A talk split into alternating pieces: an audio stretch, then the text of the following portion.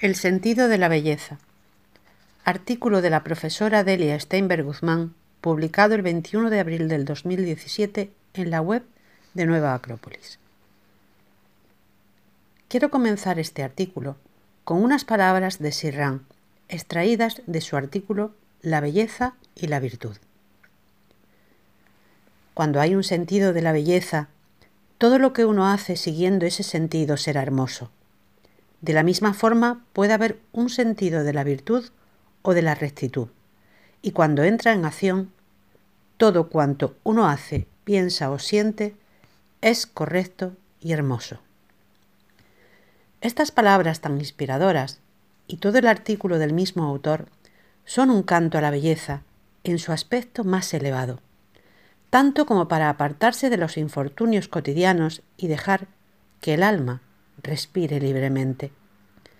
En primer lugar, es necesario aclarar que cuando nos referimos al sentido de la belleza, no lo hacemos en relación con ninguno de los cinco sentidos habituales.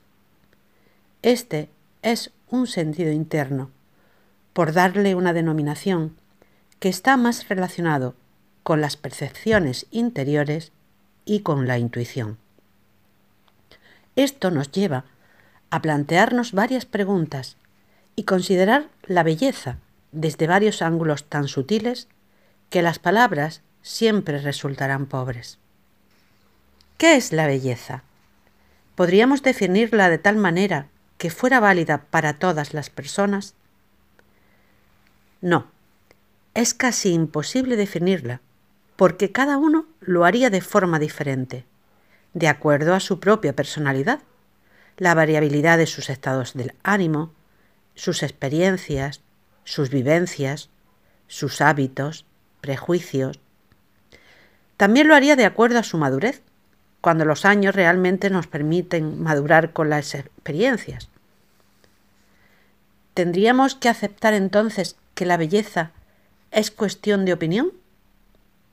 Tampoco podemos admitir algo así, aunque por desgracia la belleza como otras muchas percepciones internas, ha sido manipulada hasta acomodarlo a las modas y a las ganancias que se puedan obtener a partir de allí.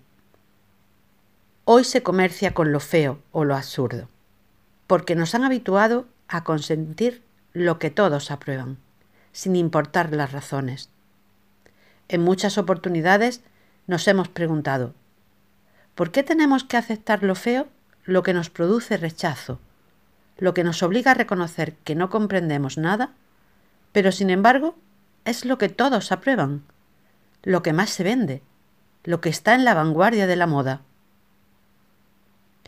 En vista de tal situación, hemos de buscar una belleza verdadera, que aunque indefinible, al menos sea captada por todos y resulte perdurable a través de los tiempos una belleza atemporal y arquetípica, un modelo que siempre cause admiración y deseos de unirse a la armonía que emana. La idea arquetípica de la belleza nos lleva a diferenciar la belleza exterior de la belleza interior. La belleza exterior se fundamenta sobre todo en las formas que nos guste o no, cambian y se destruyen. La belleza interior puede ser subjetiva, y lo es, pero es capaz de encontrar la esencia de todas las cosas cuando se buscan elementos permanentes más allá de las formas. Para ello, tenemos que utilizar un estilo especial de ver, de oír, de percibir en general. La belleza se aprecia instantáneamente cuando la conciencia está serena y no condicionada a las circunstancias ni a las opiniones. Se capta como un impacto de proporciones armoniosas, que no siempre es consciente, pero que sin embargo despierta una parte no muy conocida de la propia conciencia. Lo más importante es que, sin embargo, y a pesar de no poder definir la belleza ni conocer la propia conciencia en profundidad, se produce un cambio benéfico, una tendencia tranquila a la concentración, a la reflexión, a la unidad. sin elaboraciones mentales que destruirían semejante estado de ánimo que está por encima de todo sentimiento. Esta belleza no resiste el pensamiento analítico, lo incluye sin pensarlo. La simple intelectualidad la destruye. En cambio, la belleza profunda produce emanaciones de delicadeza, sensibilidad, refinamiento, equilibrio, eficacia en la expresión, nos acerca a la rectitud, a la comprensión, al amor. La belleza arquetípica se refleja de manera natural en formas bellas. Podríamos afirmar que toda la naturaleza es bella, porque no busca los adornos artificiales, porque no sabe que es bella, pero lo es. Por eso impacta el alma. Porque todo en la naturaleza tiende a la evolución, lo cual significa que tiende a su propia verdad esencial y por consiguiente a la belleza. También podemos afirmar que el arte es belleza, aunque entraríamos en una polémica similar a la de la definición de la belleza, ya que habría que especificar qué entendemos por arte. Hay muchas formas de verdadero arte, y son aquellas que conmocionan el alma y nos armonizan. Son aquellas que nos hacen olvidar por un momento de nosotros mismos y nos introducen en un mundo especial en el que nos sumergimos con verdadero placer interior.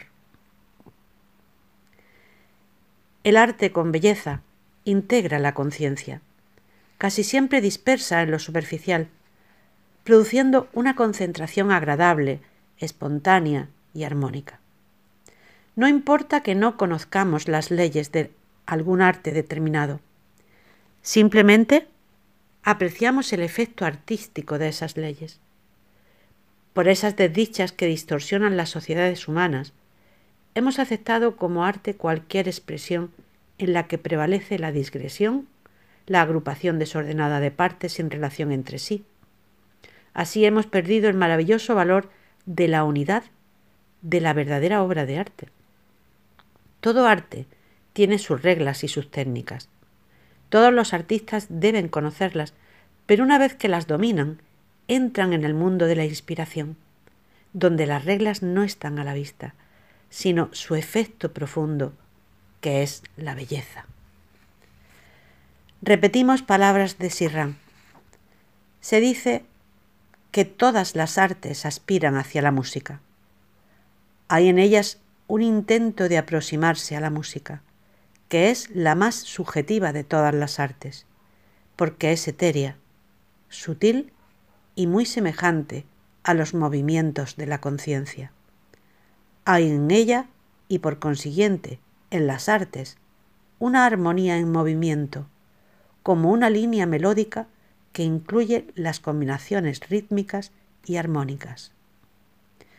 Por eso es nuestro deber poner a los niños en contacto con la belleza lo antes posible, para que, a medida que despierta su conciencia y se estabiliza, puedan verla donde quiera que esté. Y si no lo hemos hecho hasta ahora, siempre es buen momento para volver a sentirse niños, puros y sencillos, como para descubrir mundos maravillosos de la mano de la imaginación.